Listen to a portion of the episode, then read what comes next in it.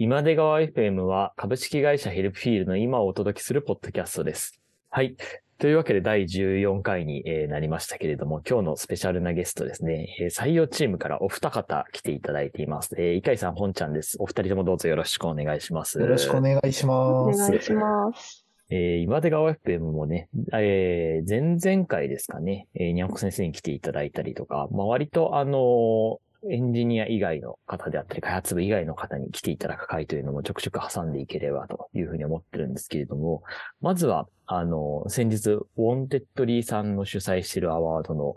えーベストローカルチーム賞っていうんですかね、の受賞、えーおめでとうございます。ありがとうございますあ。りがとうございます。これなんか簡単にどういう賞なのかっていうのを伺ってもいいですか、はい、そうですね。えっ、と、フューズっていう、ウォンテッドリーが1年に1回、えっ、と、開催しているカンファレンスのアワードになるんですけど、えっ、と、取引先が多分4万社ぐらいあって、その中から100社ノミネートされて、えーその中が 5, 5社表彰されるっていう中の、えっ、と、うちの1社、え1個の賞なんですけれど、まあ、その、えっ、と、端的に言うと、えっ、と、東京以外の地域で、えっ、と、採用を頑張っている、えっ、と、企業というところで、まあ、表彰していただいたという感じになります。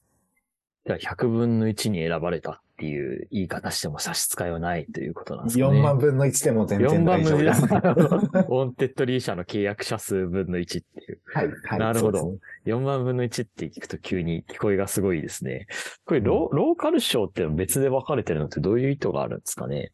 えっと、まあ、うん。多分、ウォンテッドリー社としてはうん、こう、まあ、もともとはやっぱり関東圏が、えっと、サービス領域として、えっと、広かった、あの、多かったんですけど、えーそうじゃなくて地方で頑張っている企業も取り上げて、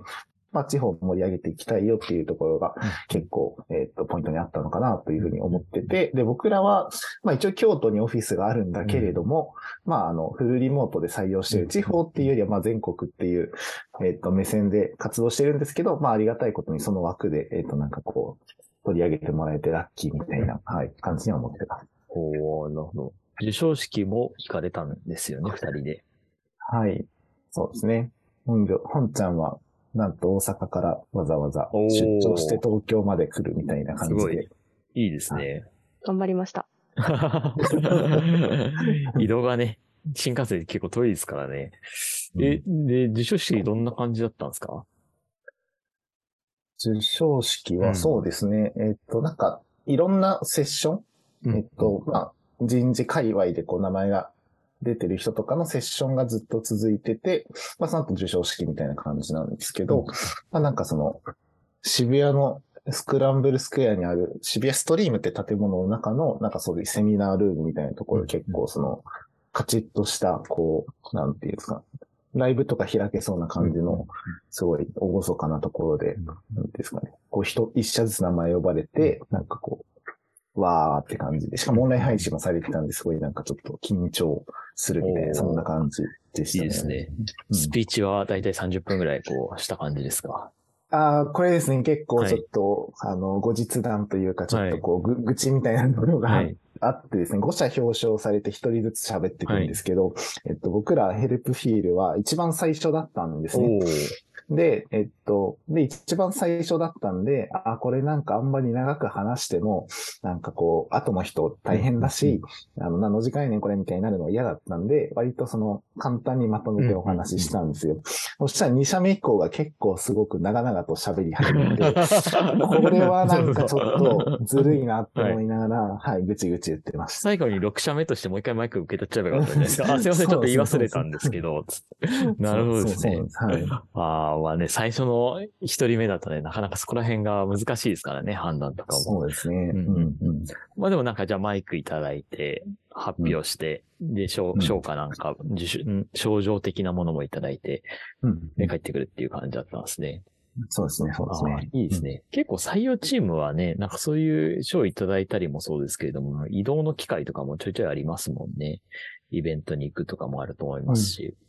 あと人に会うとか、そういうのもあると思いますし、うん直近だとあの、Ruby 会議2022というイベントで、二人とも、えっ、と、何県でしたっけ？えっ、と、三重県？うんの開催場所としては伊勢市でしたっけ？寿司ですかね。津市か。う、ん津市だ。津市にえっ、と、行って、私も現地行ったんですけれども伊。勢市は終わった後の、あれですね。伊勢、伊勢 ああ、そうだ、参り伊勢のお伊勢前に行った方の市ですね。い津市にみんなで集まってっていうのをやってたと思うんですけれども、結構二人ともこの手の技術者イベントとかはよく行く感じなんですか？普段。えっと、ヘルプフィに転職してからは、なんかこういうカンファレンスみたいなのは結構、はい、あの、参加することが増えていうんうんうて、ん。その前とか前職とかだと、カンファレンスっていうよりは学会とかの方が多かったですね。なるほうん。ど。本ちゃんは逆にどうですか？私は前職前々職が全く違うお仕事だったので、うんイベントとかは一回も参加したことなくて、前回の Ruby 会議が初めてですね。あ、じゃあ初めてのテックカンファレンスが Ruby 会議2022というそういう感じだったんですね。はい。行ってみてどうでした？いや、思った以上はいに人が多いなっていう、あの確かにね、規模でかいですよね。時期的なところもあるので、オフラインでどこまでっていうのをちょっと思ってたんですけど、全然杞憂でした。ああ、確かにね、この新型コロナウイルス、まあだいぶ落ち着いてきたとはいえ、期間中ではあるので、そうするとオフラインイベントどこまでできんだみたいな結構難しい判断ポイントですもんね。会場に結局何人ぐらいいたんですかねなんかけ結構いましたよね、確かに。人数でいくと。結局、うん。弊社のノベルティ自体で多分、トータル200ぐらいは出ているので、そんな受け取ってもらえたんですね。いやすごいですね。はいうんうんうん。なので、まあ、連日参加されてる方もいらっしゃるので、重複もあるとは思うんですが、うん。それ以上はいらしてたんだと思います。いや、いいですね。今回、あれですよね。あの、鳥居が建立されるという 大ごとになっていて、なんか、あんまり企画の内容を把握しないまま私現地行ったんですけど、なんか、突然鳥居を組み立て始めた時はなんか衝撃的だったんですけど、あれどういう経緯で生まれたんでしたっけ？あれは、ブースの企画どうしようかっていう話があった時うんに、あの、まあ、三重といえば、やはり伊勢神宮がすごく有名なので、じゃあ鳥居立てるか、みたいな、うんそんなノリで、ああ、いいですねほぼ連想ゲームの一段階目でいきなりもう立てるの決まっちゃうみたいな。ラディカルでいいですね。まあでも割と好評いただいた感じはありましたよね。なんか来ていただいた方にこう写真撮っていただいたりとかもしましたし。うん、そうですねいいあの、最終的には、うん他社のステッカーもたくさん貼っていただいて、うん非常にご利益のあるうん鳥居になったと思います。ありがたい鳥居で、ちゃんとね、3D スキャンとかもね、しましたしね。うんはい撮っといてあるってのはいいですね。結構だからあれですよ、本ちゃんの前職で行くと、そういうイベントに出るとかは逆にあったんですか？そのエンジニアに限らずで行くと。えっと、前職はエージェントなので、あまりそういったイベントに参加する機会はなかったです。うんぜ前々職は本当に全く違はいう仕事なので、うん販売会展示会みたいなやつが、はい、おー、なるほど。じゃあ販売会展示会でこういうの作ってますっていうのを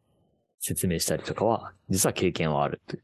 感じなそうんでかね。ですすね。あの、自社が作ってるというよりは、自社の取引先の商品をお客さんにプレゼンして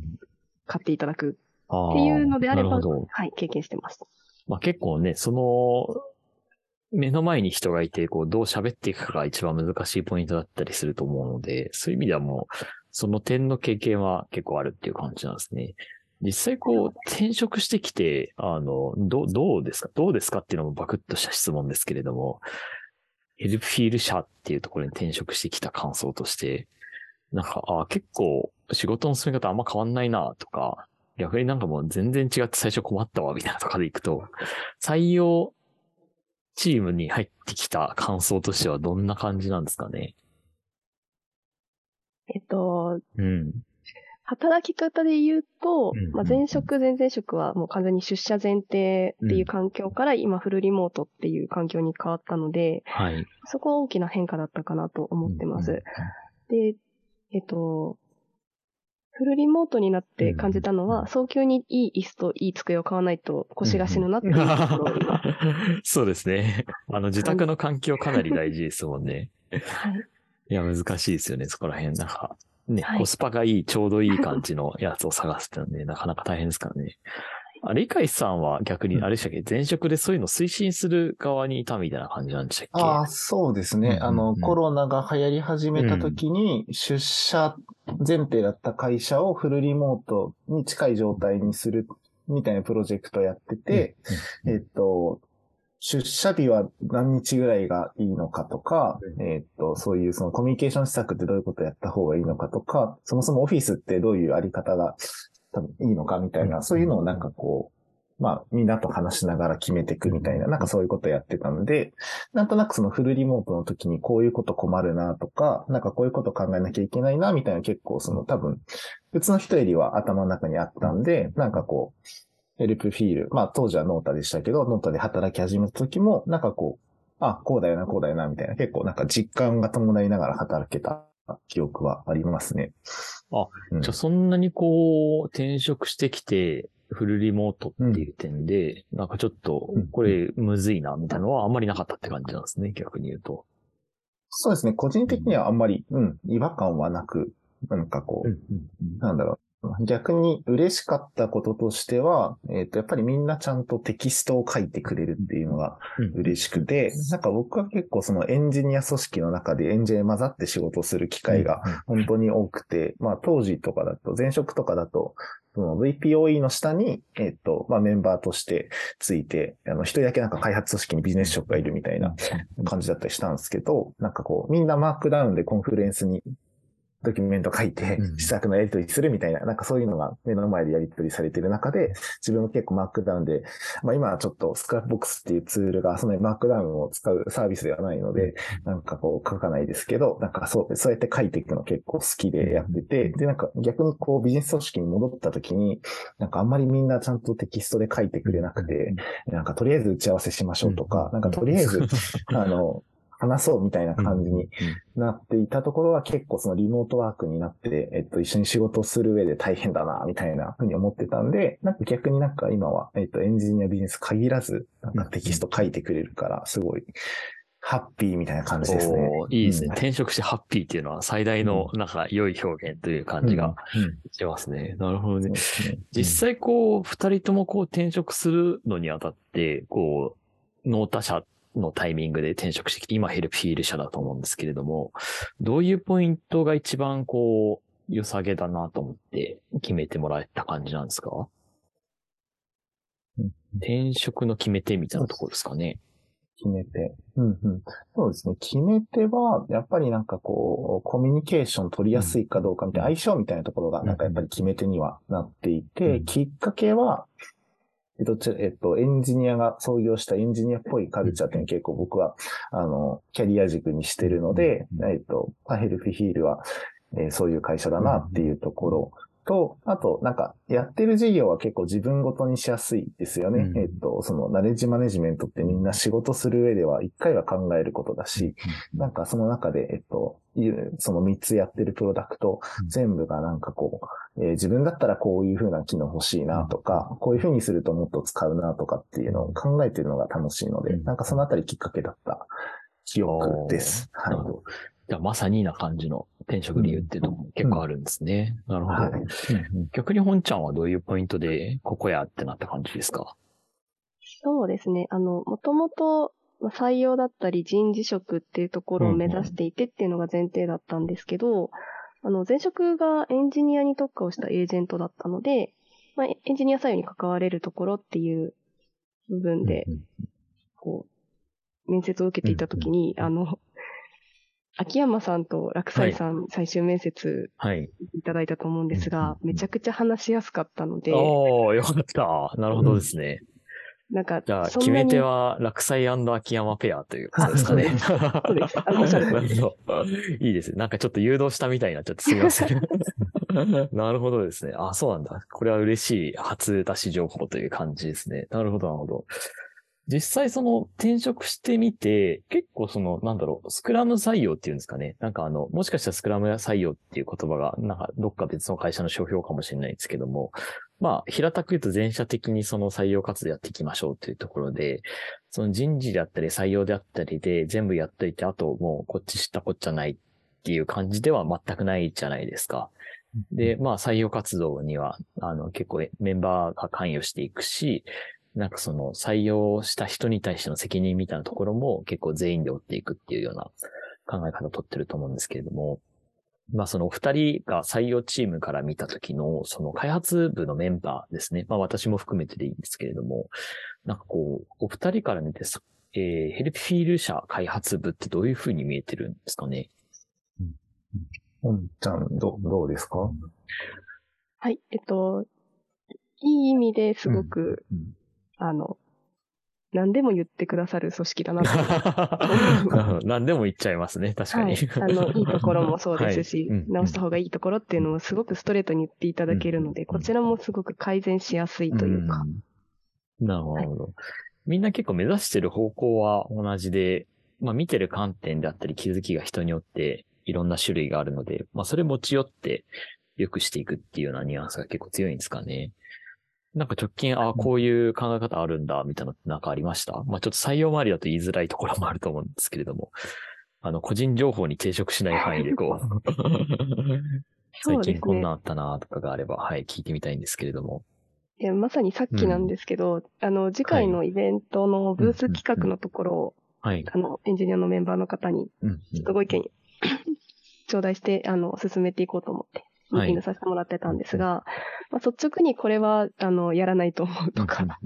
こういう内容だったら、まあ、いけると思うみたいな感じでコメントをいただいてたので、だいぶ方向性固めることができたなと思いました。ああ、いいですね。まあ実際にイベントとかになってくると、こう、実際にこう参加してくれた人が、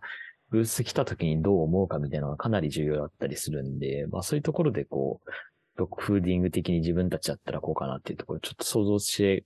なんかフィードバックがあるっていうのは結構いいですよね。うん、うん、うん。なるほど。逆にイカイさんから見て、ヘルプフィール社開発部ってどんな風に見えてるんですか？ああ、そうですね。えー、っと、とにかく明るいっていうのが とにかく明るいっていうのは一つと、あとは、なんて言うんだろうな、こう、自分の欲求で結構仕事しできてるなっていう、あ、それは自分のエゴを通すって話ではなくて、まあよく研究っていうワードが社内で出てると思うんですけど、なんかその、これを自分で明らかにしたいんだっていう思いを持った上でタスクに取り組んでいる姿勢が結構なんか印象的だなと思っていて、結構そのタスクって、あの、プロダクトオーナーとかが分解したものをなんかこう振られてやるみたいな、なんかそういう、まあものが多いかなと思うんですけど、なんかみんななんかこう、えっ、ー、と、これやれたら面白そうだから、なんかもう少し深掘りしてきますみたいな、なんかそういうのが、なんか Slack とか Scrapbox を外から見てるだけでも、なんかこう伝わってくるところがあって、なんかこう、いいなーって思って見てますね。ああ、いいですね。け結構、み、見てるんですね。そういうところをちゃんと。なるほど。やっぱね、そういうところってあれですもんね。会社によって文化がだいだいぶ違うというか、カルチャーが違うところでもあると思うので、なんかそういうところ対外的にも結構説明したさもありますしね。うんうん。そうですね。なんかこう、伝えにくいんだけど、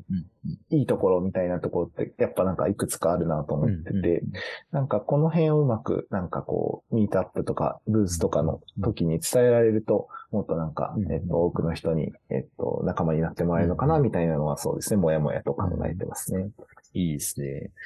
まあ、結構今も採用活動してるっていうところで、まだまだ人増やすぞっていうところもあると思うんですけど、これもちょっとお二人に聞きたいんですけど、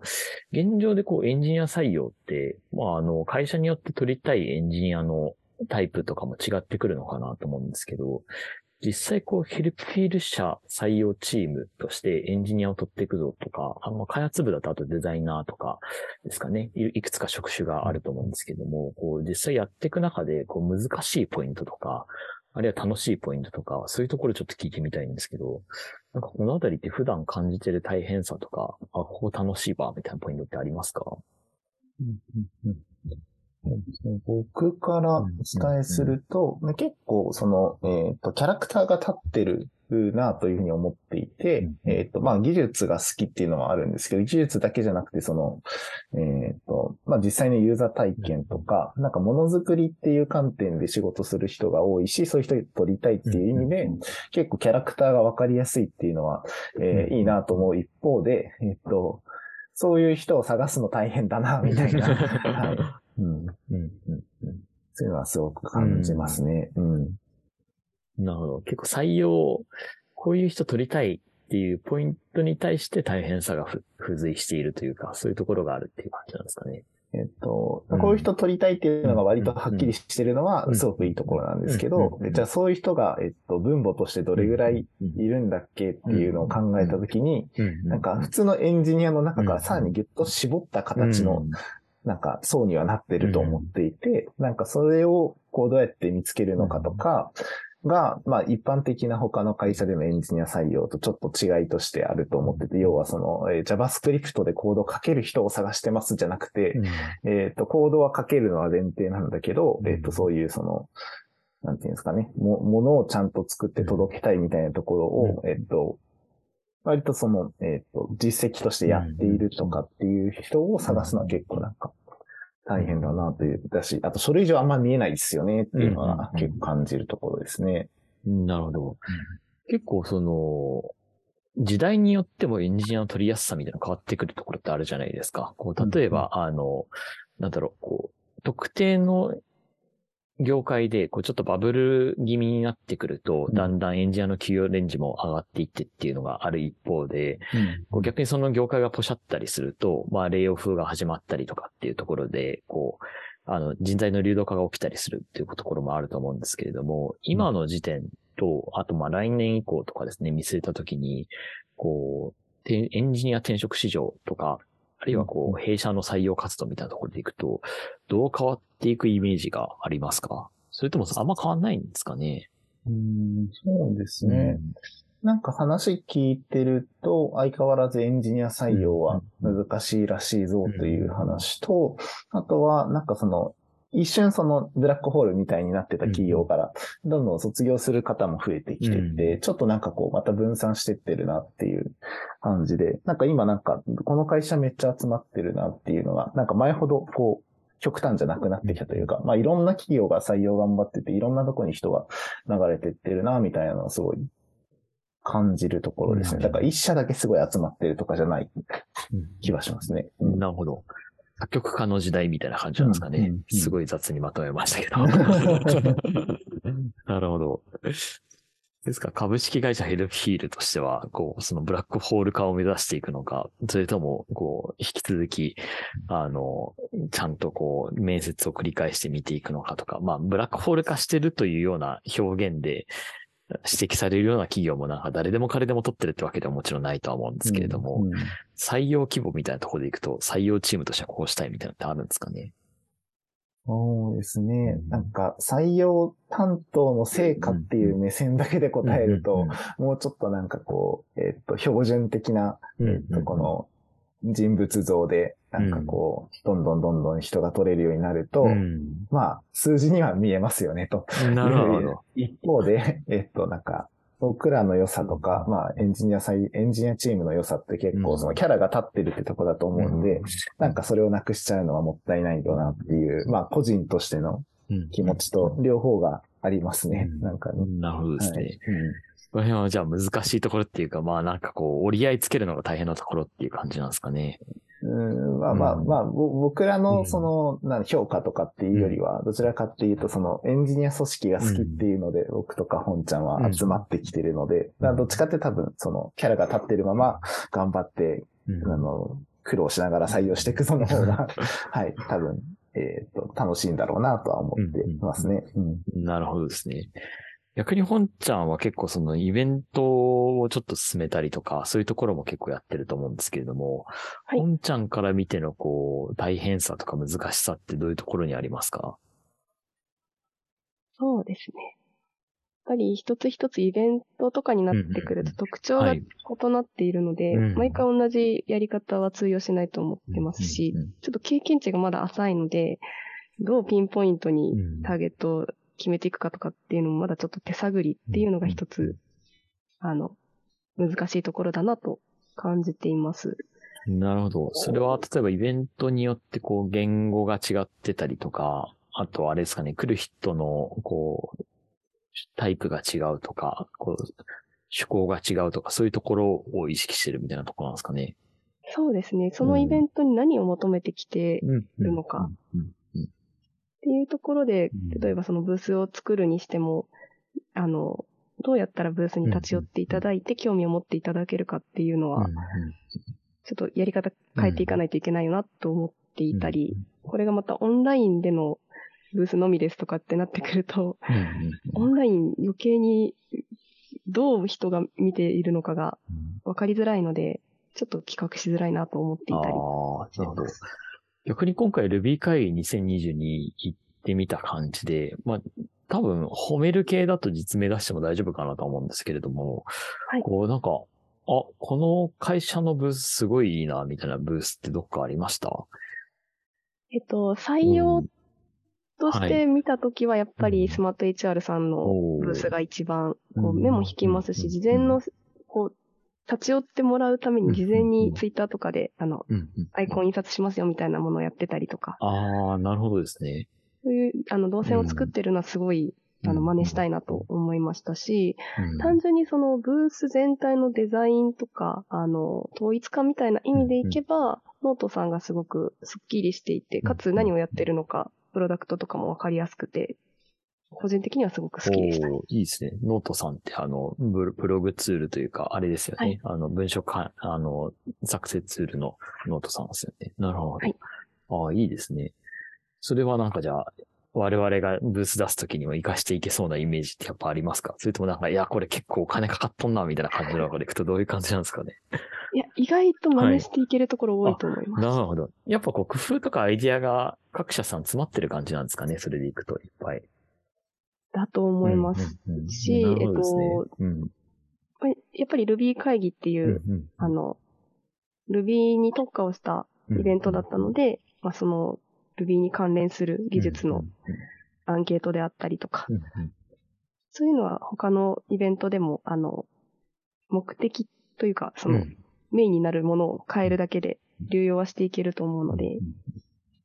すごくこう、真似していきやすいかなと。思って見てました。結構他社さんの参考にしつつ、だんだん弊社独自のこうブース企画みたいなところも立ち上げられるとね、今後はいいですよね。はい。次も神社に、神社じゃない、鳥居に負けないぐらい面白いもやっていきたいなと。とりあえず最初鳥居立てたっていうのはなかなかラディカルだけでインパクトあってよかったですね、あれは。なるほどね。じゃあ、第1回の本業先生初めてのあの、イベントとしては大成功ということで。はい。いや、よかったですね。なるほどですね。なんかそんな感じで喋ってるとですね、もう実はもうほぼほぼお時間になってまいりまして、最後にお二人からですね、あの、これから受ける方、エンジニアに限らずですね、弊社株式会社ヘルプフィールを受ける方や、あるいはもう受ける気は全然ないんだけども、今ラジオ聞いてくださってる方というのもいらっしゃると思うので、皆さんに何か一言ずつメッセージいただければと思います。イカイさんからお願いしてもいいですか？はい。あ、そうですね。えっ、ー、と、ちょっとフルリモートでどういう人たちが働いてるんだとか分かりづらいかもしれないんですけど、結構やっぱり人間味あふれる人が多い会社なんで、このポッドキャストとか聞いていただいて少しでも興味持っていただけると嬉しいなと思ってます。はい。ありがとうございます。じゃあ、本ちゃんからも一言お願いします。はい。えっ、ー、と、ぜひ興味を持っていただいた方は、私と一緒にイベントのスポンサー、のブースやっていただければと思うので、興味ある方ぜひお願いします。はい。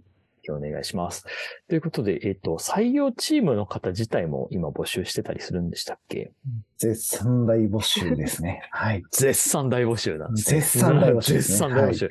はい。じゃあ、この、はい、あれですね、今出川 FM 第14回聞いたときに、お、サブタイトルが採用チームだってなって聞いていただいている方ももしかしたらいるかもしれないので、その時はもうあれですかね、ヘルプフィールスペース採用で出てきますかね。うんうん、そうですね。はい、ぜひぜひ。出てこなかったら SEO 頑張るというところでやっていければと思っております。はい。というわけで、えー、今回はですね、えー、採用チームの井海さん、本業さんにお越しいただきました。お二人ともどうもありがとうございました。はい、ありがとうございました。えー、今出川 FM は過去の全エピソードも Anchor、Spotify、Apple Music などでお聞きいただけます。ぜひ感想もお待ちしています。ツイッターでハッシュタグ、シャープ今出川 FM で検索してください。では、また次回もお楽しみに。バイバイ。